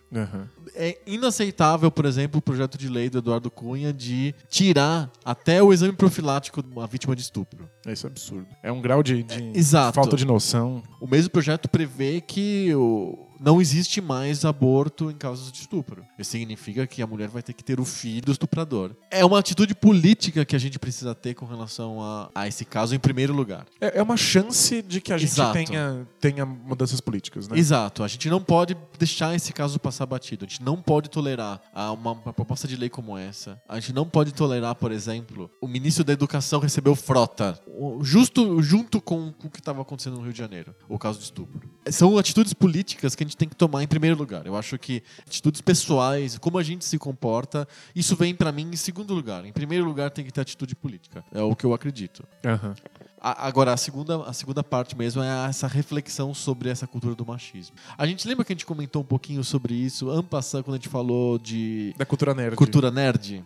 Essa cultura machista tá meio que impermeada em todas as coisas que a gente faz. Então, quando a gente falou sobre cultura nerd, se a gente pensar a quantidade de objetificação da mulher que existe na cultura nerd, é assustador. Se eu pensar em coisas que parecem banais, por exemplo, a revista Metal Hurlan, lá, as revistas heavy metal francesas de quadrinhos dos anos 70, 80, todas elas eram ilustradas com mulheres seminuas e tal, e, e que não tinham nenhum sentido para a história. Então, e, e o foda é que quem tá lendo aquelas histórias acha que isso é bobagem. Porque as histórias não são sobre isso. É, né? são, decora são decorativas. São decorativas. Eu, São eu- mulheres decorativas. Eu só quero aqui os meus quadrinhos, tô gostando dos meus quadrinhos, que vão ficar reclamando dessa capa. O ponto é que ideologia é justamente isso, é um modo de pensar que tá escondido atrás Exato, daquilo que aparece. Exatamente. Então, quando tem uma mulher seminua na capa do jogo, no Fantes, sei lá, é... Glorioso Fantes. Glorioso Fantes. Do MSX. Do MSX, um jogo espanhol. Se tem uma mulher seminua ali, ou se tem mulheres seminuas no Conan, todas as páginas do Conan são recheadas de mulheres seminuas. Se tem mulheres seminuas no Pânico na TV, É. se tem mulheres seminuas no filme de terror mais banal que você pensar, qualquer um. Se toda atriz tem que pagar peitinho, sabe? Né? Toda atriz do Game of Thrones tem que pagar peitinho. Isso, né? Game of Thrones, por exemplo. Game of Thrones é um- eu não assisto, não acompanho, mas eu vejo porque é impossível de não- você não estar dentro dessa, dessa hype, dessa onda, né? Por que tem que ter em todo episódio tem que ter mulheres peladas? Então, algumas delas têm a ver com a história, com funções sociais na história e etc. Mas a, a reclamação que se faz é o quanto isso acontece de maneira gratuita. Gratuita, né? E mesmo uma atriz do Game of Thrones reclamou disso, de que as mulheres aparecem gratuitamente e que os homens não aparecem nunca. e aí, no último episódio, apareceu lá um pinto e tal. aí, tipo, mostra os dois lados, mostra todo mundo pelado e vamos que vamos. Todas essas coisas são é, pequenos exemplos de objetificação feminina. E eu acho que esse, esse ponto da objetificação é o principal ponto quando a gente está falando de cultura de estupro. É. né? O fato da mulher estar lá à disposição dos homens é que faz surgir esse tipo de, de, de acontecimento. É isso que precisa de parar de acontecer. Assim como a gente não enxerga os homens como objetos, a gente não fica A serem usados, né? Exato. Uma vez eu vi um co- conhecido meu escreveu no Facebook assim: Olha, hoje pela primeira vez eu peguei é, Uber com uma motorista mulher. Ela era muito articulada, muito educada, muito bonita. Eu li e falei assim: fiquei incomodado. Tinha alguma coisa que me incomodou nesse discurso do cara. E eu não entendi o que, que era. E depois eu pensei: é porque ele classificou ela como muito bonita. E, parece que existe uma necessidade que a sociedade tem de classificar as mulheres se elas são bonitas ou não bonitas. A gente A elogia. gente, nunca, a gente nunca fala isso dos homens. Hoje eu peguei um motorista de Uber e o cara era muito bonito. Nunca vi isso. A gente elogia mulheres assim. Oi, tudo bom? Olha, nossa, muito bonita você. Você, é muito né? bonita, parabéns. É. Hã? A gente não fala pra um cara isso. A gente fala isso com criança. A gente pega garotas que são, tipo, criancinhas e fala assim: olha só como você é bonita.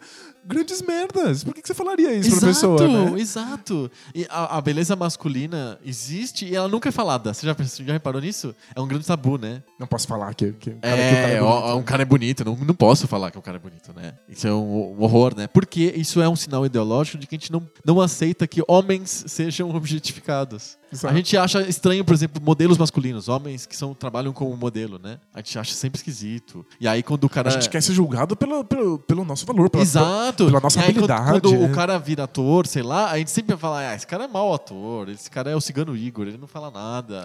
ele é, é só bonitão. Então é- é- ele, a gente não aceita, a gente não topa, a gente não tolera que quando os homens são objetificados. Só que a gente faz isso o tempo inteiro com as mulheres. Mas sabe que é engraçado? e- e é- e isso é em geral. Você, pega, você já percebeu o quanto que as capas de revistas femininas são, são sensuais, são sexy? Você se- sempre tem mulheres muito bonitas, com cor- os corpos quase todos é, à mostra, nas capas das, das revistas revistas para femininas, mulheres, é. feitas para mulheres. Exato. E tem. A gente também faz essa questão de, tipo, mulheres bonitas que estão na mídia. A gente fala assim, ah, é, não é boa, ela só é bonita, chegou aí só porque é bonita. Aham. E aí quando não é bonita, a gente fala, ah, mas também não é bonita. Fica uma régua, né, obrigatória, né, para você medir mulheres, né? Se elas são bonitas ou não são bonitas. E não, tem, e não tem pra onde fugir. Se é bonita, tá lá porque é bonita. É, eu- a Se não é Dilma- bonita, a- a- não exemplo, deveria estar lá. A Dilma é um exemplo. O quanto que a gente escuta falando dela, de, se ela é feia, se ela é gorda, se ela é magra, se ela, ela mudou o cabelo, se ela não mudou, se ela veste bem ou veste mal, que, que roupa que ela vestiu na posse. É que- Ninguém falou da roupa que o, o Lula vestiu na posse dele. Ni- Ninguém nunca falou assim, esse, esse, esse Collor aí, mó corrupto também, feioso aí, essa cara feia. Quem- ofendeu a cara do Collor, né? Nunca. Ou, tipo, esse óculos do Fernando Henrique, que mau gosto. Sabe, tipo, Não. Ninguém Cura- fala isso. Curiosamente, aí dá pra ver a ideologia que tá escondida atrás das palavras. A gente ofende o Collor xingando a mãe do Collor, né? É Ele verdade. não. É tão difícil ofender ele. É, a gente nunca ofende homens, né? É.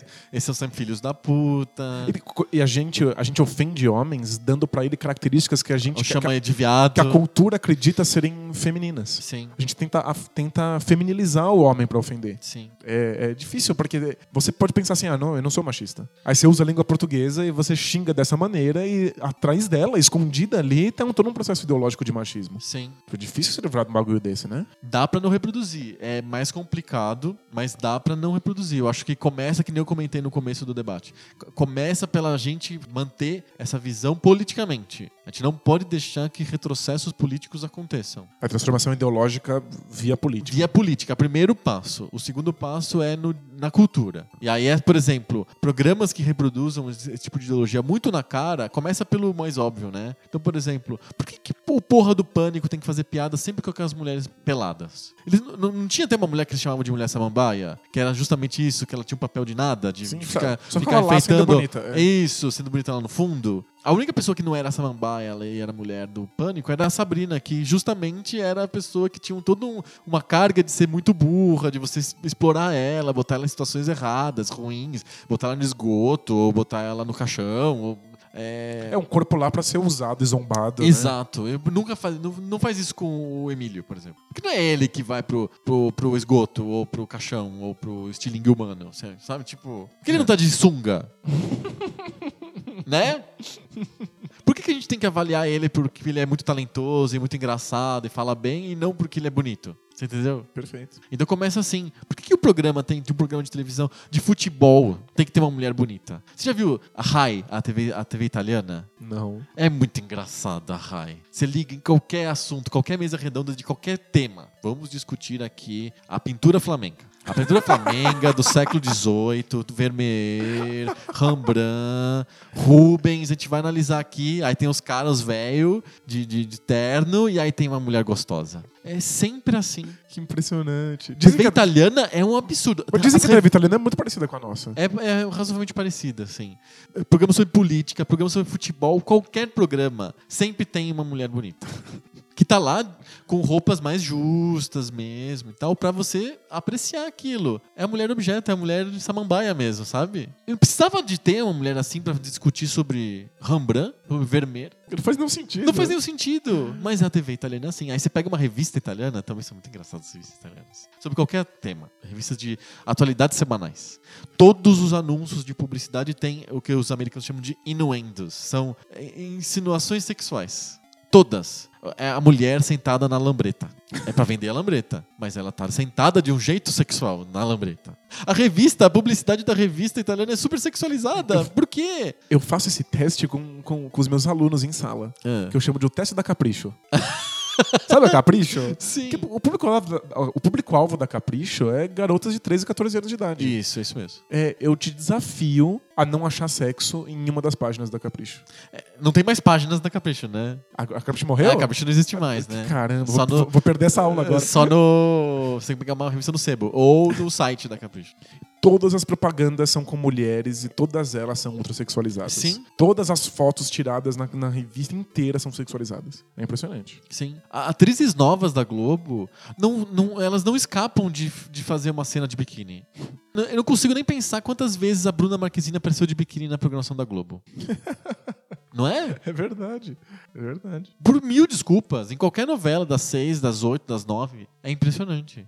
E aí precisa. Faz parte do, da iniciação, digamos assim, da atriz. Primeiro faz malhação, depois. Sei lá, aparece de algum jeito, chama atenção, geralmente porque a menina é bonita. Quando acontece ao contrário, vira piada e as pessoas ficam falando daquilo pra sempre. Tem um exemplo clássico de Globo, que é o Marcos Pasquim. É o ator que nunca usa camisa. É o Hulk. assim. Ele tá sempre sem camisa. Isso virou piada. É, virou- o cara ficou estigmatizado como um ator sem camisa. Mas nenhuma mulher fica estigmatizada, nenhuma atriz fica estigmatizada porque ela volta e meia ela tem que fazer alguma cena de biquíni. Pois é. O cara ele é ridicularizado. Os outros caras falam que esse cara é um, um perdedor. Não é? Ele é um perdedor, ele tem que ficar sem camisa. Sabe aqueles caras do clube das mulheres? Pro homem é uma situação muito fora do normal estar objet- sendo objetificado. E pra mulher é o dia a dia. É, é. Ela vai pro metrô, ela tá sendo objetificada. É, pro homem é uma situação rara em que ele escolheu estar, né? É, no Clube das Mulheres. No Clube das Mulheres, exato. É uma situação muito esquisita em que eu, ele é o objeto. É estranho, é fora do normal. É uma coisa extraordinária. Pra mulher, basta ela ir na padaria. Então a gente tem que pegar essas situações, eu imagino, né? Essas si- situações extremadas da cultura e tirar elas aos poucos, pra gente poder tirar essa coisa, essa normalidade da cultura. A gente não deveria achar normal mulheres peladas atrás do Emílio Surita no programa de televisão.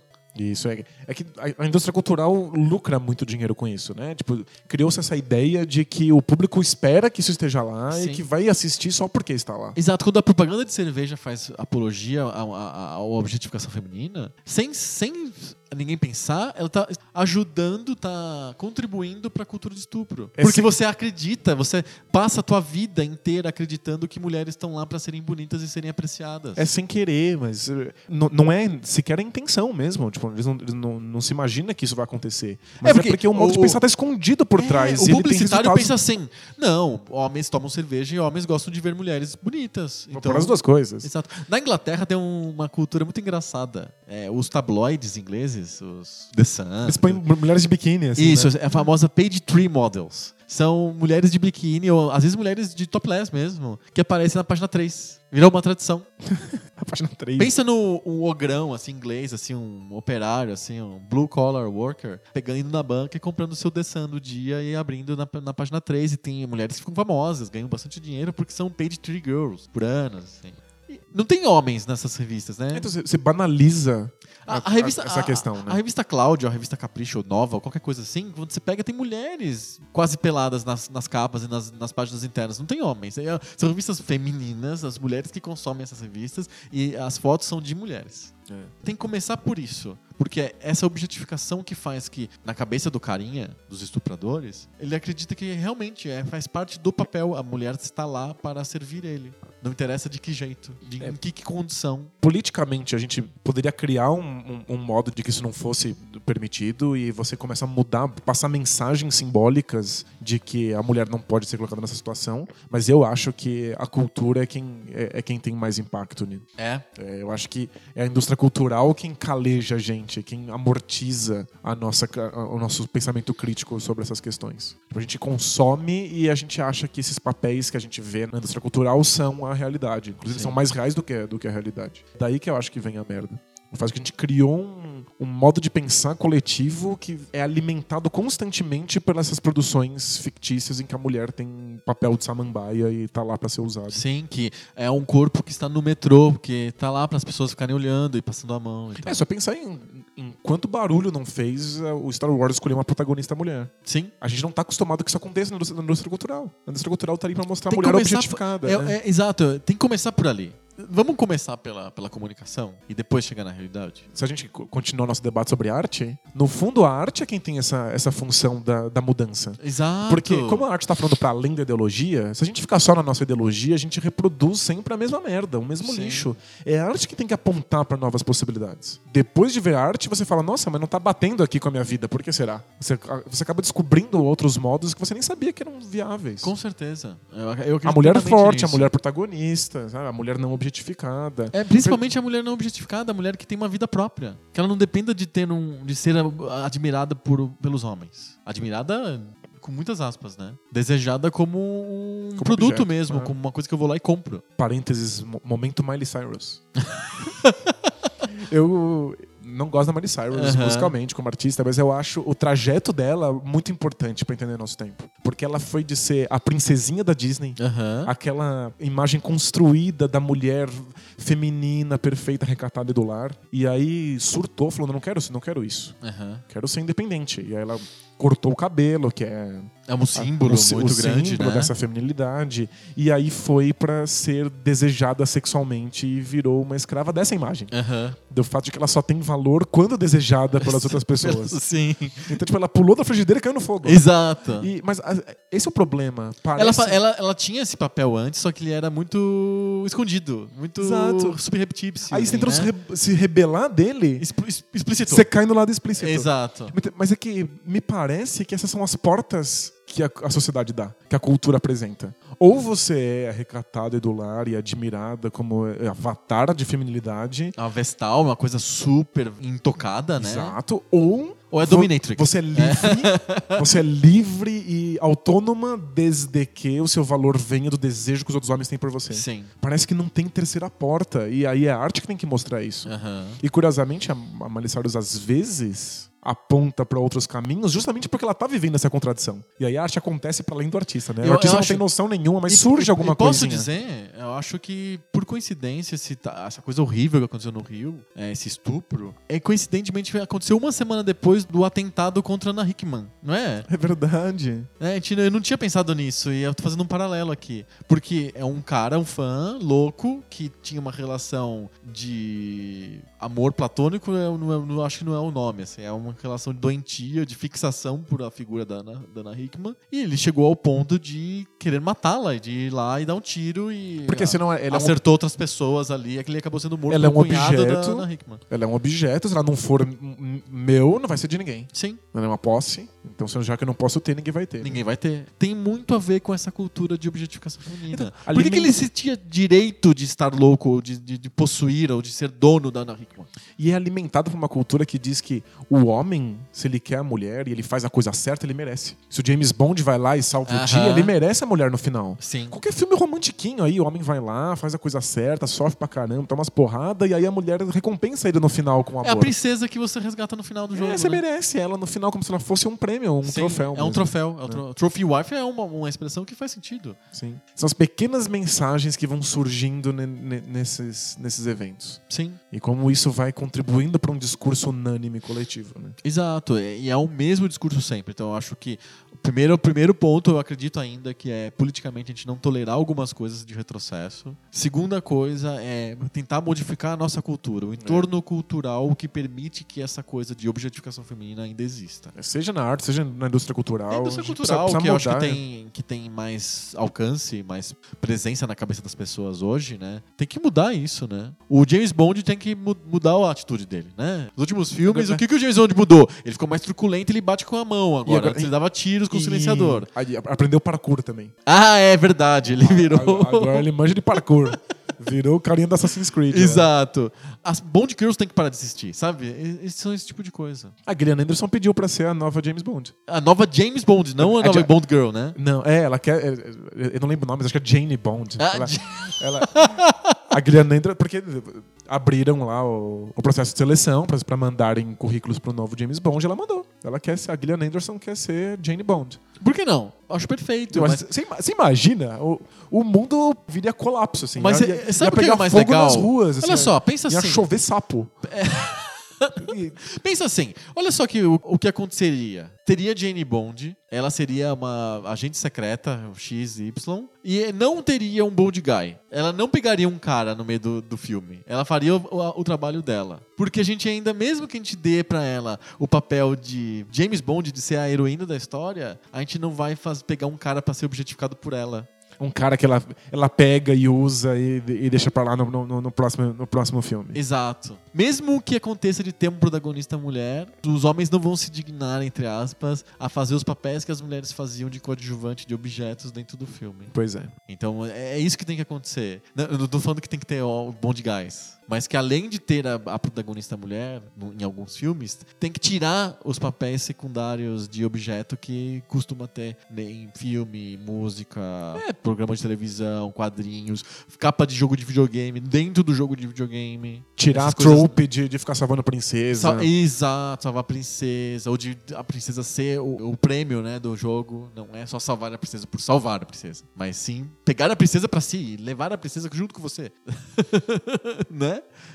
A gente tem mais consciência agora, a gente tem que começar a retransformar essas coisas que sobraram na cultura, né? Sim. Parece que a gente tem elementos culturais do século passado convivendo com a gente agora. Exato. Esse tipo de coisa precisa mudar. Não, dá pra- não posso fazer videogame usando temas de 100 anos atrás. Sim. E eu acho que os primeiros passos são esses mesmos: os passos políticos e passos culturais. Ah, Claro, tem as pequenas atitudes também, né? De educação das crianças. Eu acho que passa muito por ali, de você É, ensinar eu para as crianças certas coisas. Porque eu acho que a, a cultura tem um papel, a ideologia, ela, ela vai tão pra além daquilo que você educa É que você filho. fala e aí a a criança vê outra coisa. Exato. Eu vi no Facebook, né, a história da mãe que pegou a a menininha, chegou e falou assim: Mãe, o menino me deu um beijo à força. Aí ela falou: Não pode, não deixa. Se acontecer isso, você grita.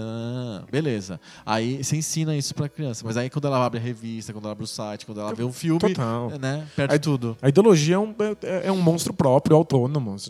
Não é o que você explica pro seu filho, mas é toda a mensagem implícita que tá dentro do uso linguístico. né, Exato. Coisa simples do tipo, cultura. tipo assim, a criança se ensina pra criança, ó, não, não deixa o menininho fazer porque o corpo é seu, é você que manda nele. Ah, tá bom, muito bom. Aí ela liga a TV, tem o Faustão e atrás tem 35 mulheres seminuas dançando. Exato. Tipo, O poder do discurso que você dá pra criança é muito menor do que esse, exato. o discurso da cultura inteira. dos exemplos e É coisas foda. assim. A criança fica pensando, isso que é legal. Olha como elas são admiradas, né? Isso, Olha como- só como elas têm atenção. Exato. É foda. E como são despersonalizadas e como não tem, elas não têm nenhum tipo de atitude própria. Estão É- lá só. É por isso que eu, não acho que isso é trabalho. Isso não é trabalho de formiguinha. Isso é trabalho da, da, da cultura. Isso é trabalho de, de fazer obras que questionem esse tipo de coisa e que mudem isso de dentro. Que a gente vai ter novas gerações que vão assistir isso e, vai, e, e- vão ser diferentes. Exato. É que é uma merda, tipo, é vergonhoso. A gente tem que falar que, puta, não vai ser pra agora, né? Vai, Mas ter, vai- que, vai ter que esperar é- novas gerações. É uma Exato, bosta, porque é tem uma gente bosta. sofrendo agora. tipo, Sim. E é meio, é meio vergonhoso. Esse caso desse estupro coletivo que a pessoa filmou e colocou no Twitter, etc., é um dos 11 casos que acontece todo dia. É, Então. Aí falava a pessoa, não, não, ó, agora não vai dar, né? A gente vai resolver isso aos poucos, nas próximas gerações, através da cultura e da política. Parece, parece que não é bom bastante, né? Por isso, que, por isso que eu acredito em uma solução. Primeira, primeira solução tem que ser política, porque ela tende a atender o problema agora. A, a- a solução cultural é de longo prazo, mas a solução política é pra agora. É um band-aidão rápido. assim, né? Rápido, tem que prender o cara, tem que fazer isso, aquilo, tem coisas políticas pra serem feitas pro agora. Acho que A sim. questão cultural é de longo prazo. É, que, é que eu acho que a política às vezes não tem um impacto cultural desejado, mas é que não- de fato não dá pra esperar, né? Não tem, que como. Ser, tem que ser agora. Tem que ser agora. Acho que é isso. Acho que deu pra descobrir por que, que essas coisas existem e como que a gente consegue fazer essas coisas não existirem mais, né? Cartinhas? Cartinhas? Cartinhas!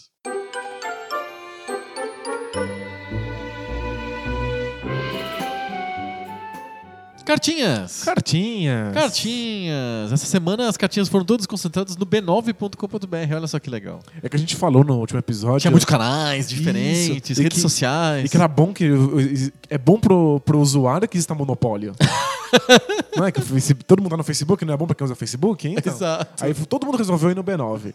Então hoje a gente vai ler bastante comentários do B9. Então entrem lá, entrem nos nossos posts, também comentem, troquem discussões. A gente, de alguma maneira, a gente está criando uma comunidade do Poco Pixel, o que é interessante. As pessoas estão sempre debatendo e voltando lá para os posts do B9 e criou-se um pequeno fórumzinho ali de, de Poco Pixel. A gente já reconhece as pessoas. A gente já assim, sabe as né? pessoas, já entende os estilos, já entende o que elas pensam. É muito legal. Agora tem que, tem que sair pra beber agora. Vamos fazer o, o, o boteco do B9? Eu, eu posso tomar chá? É, pode, é. Eu Tomar tomo- água. Eu tomo um chazinho lá com a galera. Água com gás. tema da semana passada foi os jogos brasileiros. Isso, jogos brasileiros. Não foi gonorreia. Não foi. A gente falou sobre jogos brasileiros na semana passada. E aí o Thiago Rezende, ele lembrou de coisas muito engraçadas. Ele lembrou um ponto que a gente não tinha pensado, que é o fato que não só existia a distribuição brasileira dos jogos de videogame nos anos 80 e 90, mas como distribuições regionalizadas dos jogos. É verdade. Então não só existia um distribuidor, por exemplo, Milmar, sei lá, no Brasil inteiro, mas também existiam distribuidores regionais específicos para cada estado, por exemplo. Ele lembra, ele é do Rio de Janeiro e ele lembra muito de uma série de cartuchos que chamava Atari Mania, que era de uma distribuidora chamada Mania que tinha lá no Rio. E eles mudavam inclusive o jogo para aparecer escrito assim: Mania, Rio, Brasil, uma coisa assim. Nunca vi esse cartucho no, no- no meu Atari. Nunca É. vi também. A gente aqui em São Paulo não teve contato com esses cartuchos Mania, mas rolou isso, tinha essa Regionalizado. que- essa questão regionalizada. Muito legal. Então ele, por exemplo, ele diz que ele achava, como ele via muitas fitas da Mania, ele achava que era o distribuidor oficial de Atari 2600. Por causa do onde ele morava, tinha esses, esses jogos Mania. Eu achava que era a CCE. É, exato. A gente teve muito mais contato com Dactar e com CCE, Né? que eram coisas mais próximas da nossa realidade aqui em São Paulo. Engraçado, né? E o CCE tinha uns cartuchos que tinham um buraco no meio pra você enfiar a mão e puxar. É uma ergonomia própria. Pois é, porque era muito difícil arrancar um pedaço de plástico. Mas ele- existia uma certa tendência dos fabricantes acharem que era muito difícil tirar cartuchos. O Supercharge tinha um negócio pra você apertar assim e sair o cartucho. Uma catapulta, assim, É. né? Tipo, bum, saia Por voando seu cartucho. Eu nunca usei. Você usava aquela catapulta? Que era só puxar. tipo, não é difícil tirar o cartucho, mas o- os fabricantes achavam que era. Eu tinha no Atari, talvez você também, É. um Moon Patrol. Eu tinha. Que tinha um, um- tipo um manche em É. cima do cartucho que era tipo. Sabe aquele desenho animado? O- Aquelas coisas de, de estourar dinamite? Exato. Da Acme. É isso, tinha um desses, assim, tipo, dois manches co- colados no cartucho pra você arrancar ele. Pra você puxar como se fosse muito difícil. Como se eu estivesse, sei lá, extraindo petróleo, sabe? Ele não é grudado. Por que, que os fabricantes achavam que era os cartuchos ficavam grudados, Nossa. soldados no- na placa? Sei lá. Muito engraçado. Será que os da, os, os da mania também eram assim? É, ó, de é, ó. Janeiro? Ô, Thiago, os da mania tinham manches e, e coisas pra você tirar o cartucho, eles eram grudados. Que maluquice. Doido, né? Mas muito legal que teve uma época em que não, não era globalizado, que tudo é a mesma coisa, padronizado. Não, a gente teve uma época que tinha distribuidor de Atari no Rio, outro em São Paulo, outro não sei aonde. É só guardar na estante que é uma merda, né? É, tudo Cada um tem um zoado. formato, um tem um manche da Acme, outro tem um buraco no meio pra enfiar a mão. Ou tem mil chaves, né? É foda. É muito estranho. E o próprio Thiago, aí a gente tá desdizendo o que a gente disse sobre o B9, ele escreveu no SoundCloud também. Mas o mesmo comentário dos dois? Não, ele escreveu outro comentário no SoundCloud. Ele reclamou que a gente reclamou do som do Mega Drive. E disse, é, vocês ficam falando que o som do Mega Drive é ruim, vocês não escutaram a música do jogo tal e tal. É que assim, Defenda-se. defendo-me. o som do Mega Drive pode ser muito lindo, pode ser maravilhoso, mas ele viveu junto com o Super Nintendo. É. Quando você pe- pegava um jogo que era multiplataforma, você ouvia o, o- o jogo no Mega Drive, o jogo do Super Nintendo, era um absurdo. Você já viu a diferença da trilha sonora do Doom no Mega Drive e no, e no Super Nintendo? Não, mas deve ser hilário, né? É hilário, é muito engraçado. O Mega Drive, pô, tem Yuzo Koshiro, tem músicas maravilhosas. Exato. Mas é tipo, é gente tirando, como a- é a história da SEGA. É gente tirando leite de pedra. Exato. Tipo, é hardware merda, tudo fudido e gente ali trabalhando pra ver o que consegue fazer. Então, o, Super eu acho- Nintendo, qualquer um fazer uma musiquinha bonitinha.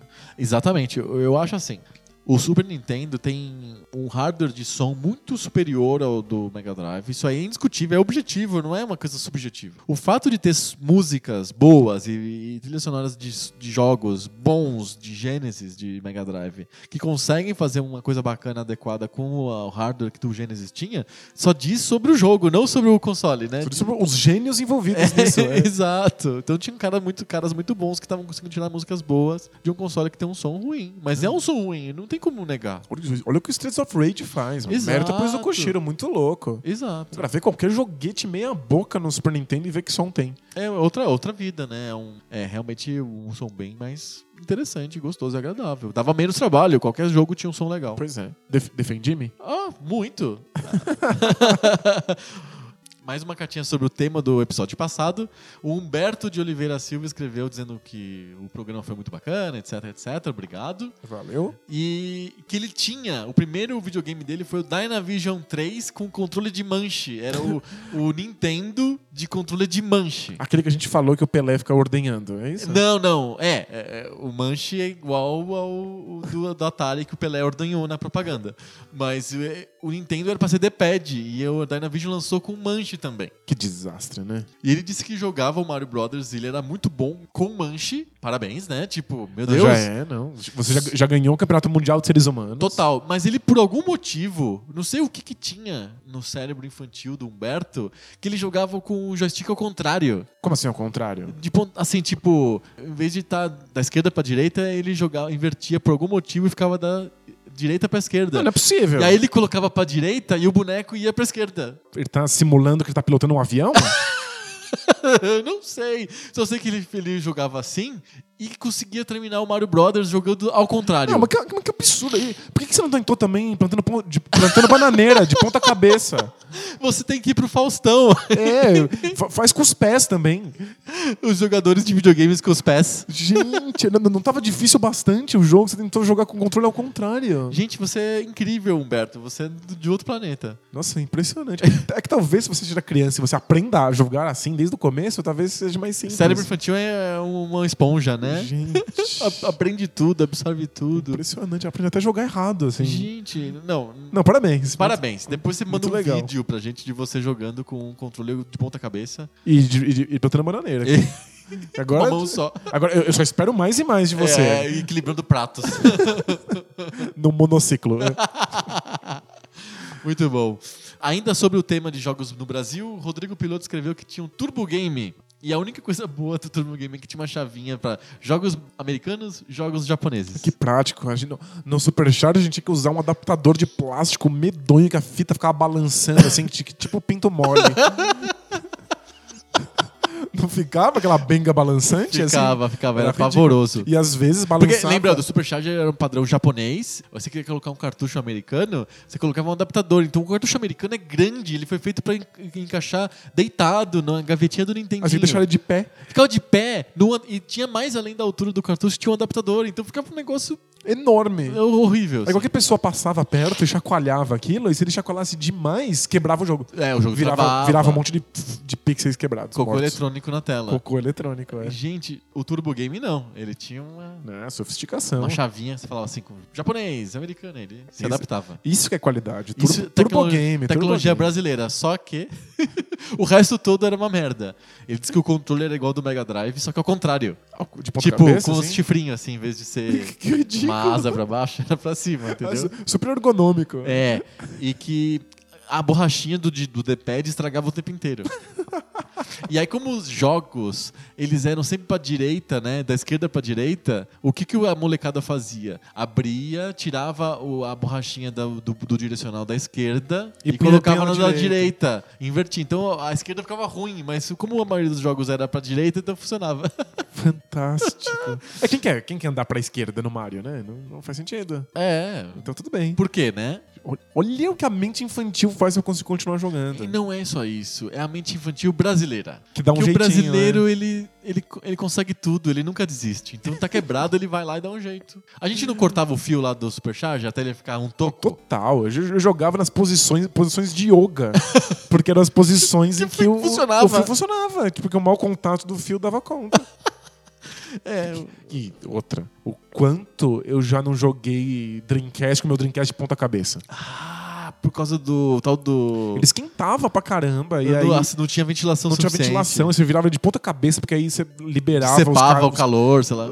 Já fiz umas mutreta pra, tipo, o Dreamcast em cima de um monte de livro pra ficar na altura de um ventilador pra, pra, pra esfriar, sabe? Mano, a gente dá um jeito pra continuar jogando. É, é, é, o brasileiro não tem, não tem pinico com o brasileiro, não. A gente resolve os problemas, né? Impressionante. É, a gente é o país da gambiarra, né? Eu prefiro dizer que é o país dos empreendedores. Opa, isso, boa, do espírito livre, né? Da mente criativa. Da mente criativa e tal.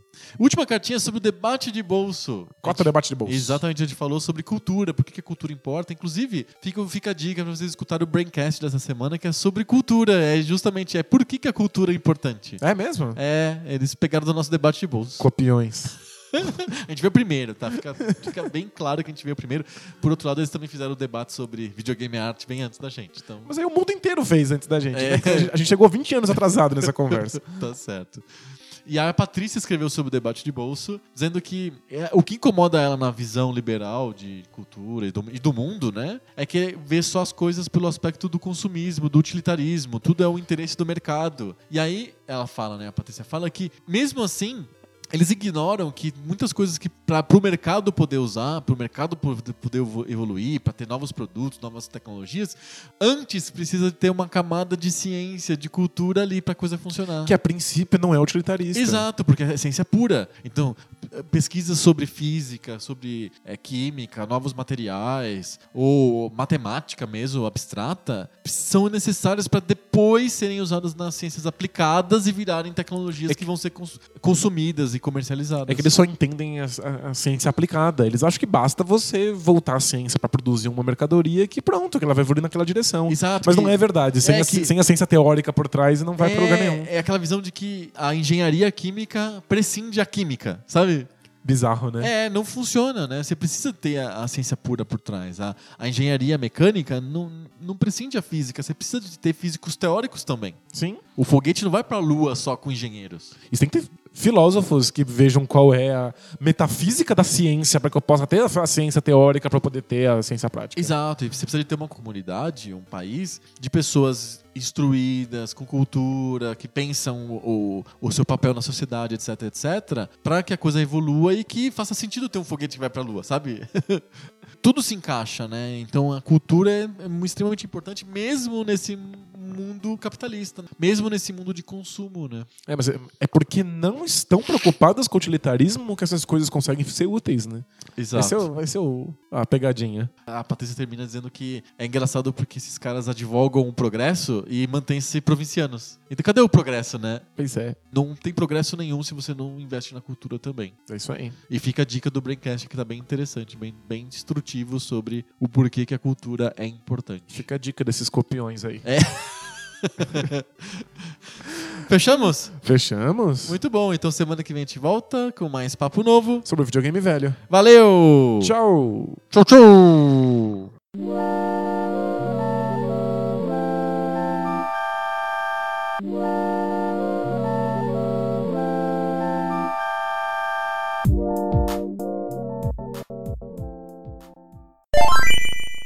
No começo, como ninguém tinha pretensão de ser de, de, que os jogos fossem arte, eventualmente aparece um artista no meio. Um artista lá, um, ar... Nossa, um, um artista louco, é? é? a Sabina Sato. O São, São Bernardo falou aqui. a gente sai de São Bernardo, mas São Bernardo não sai da gente.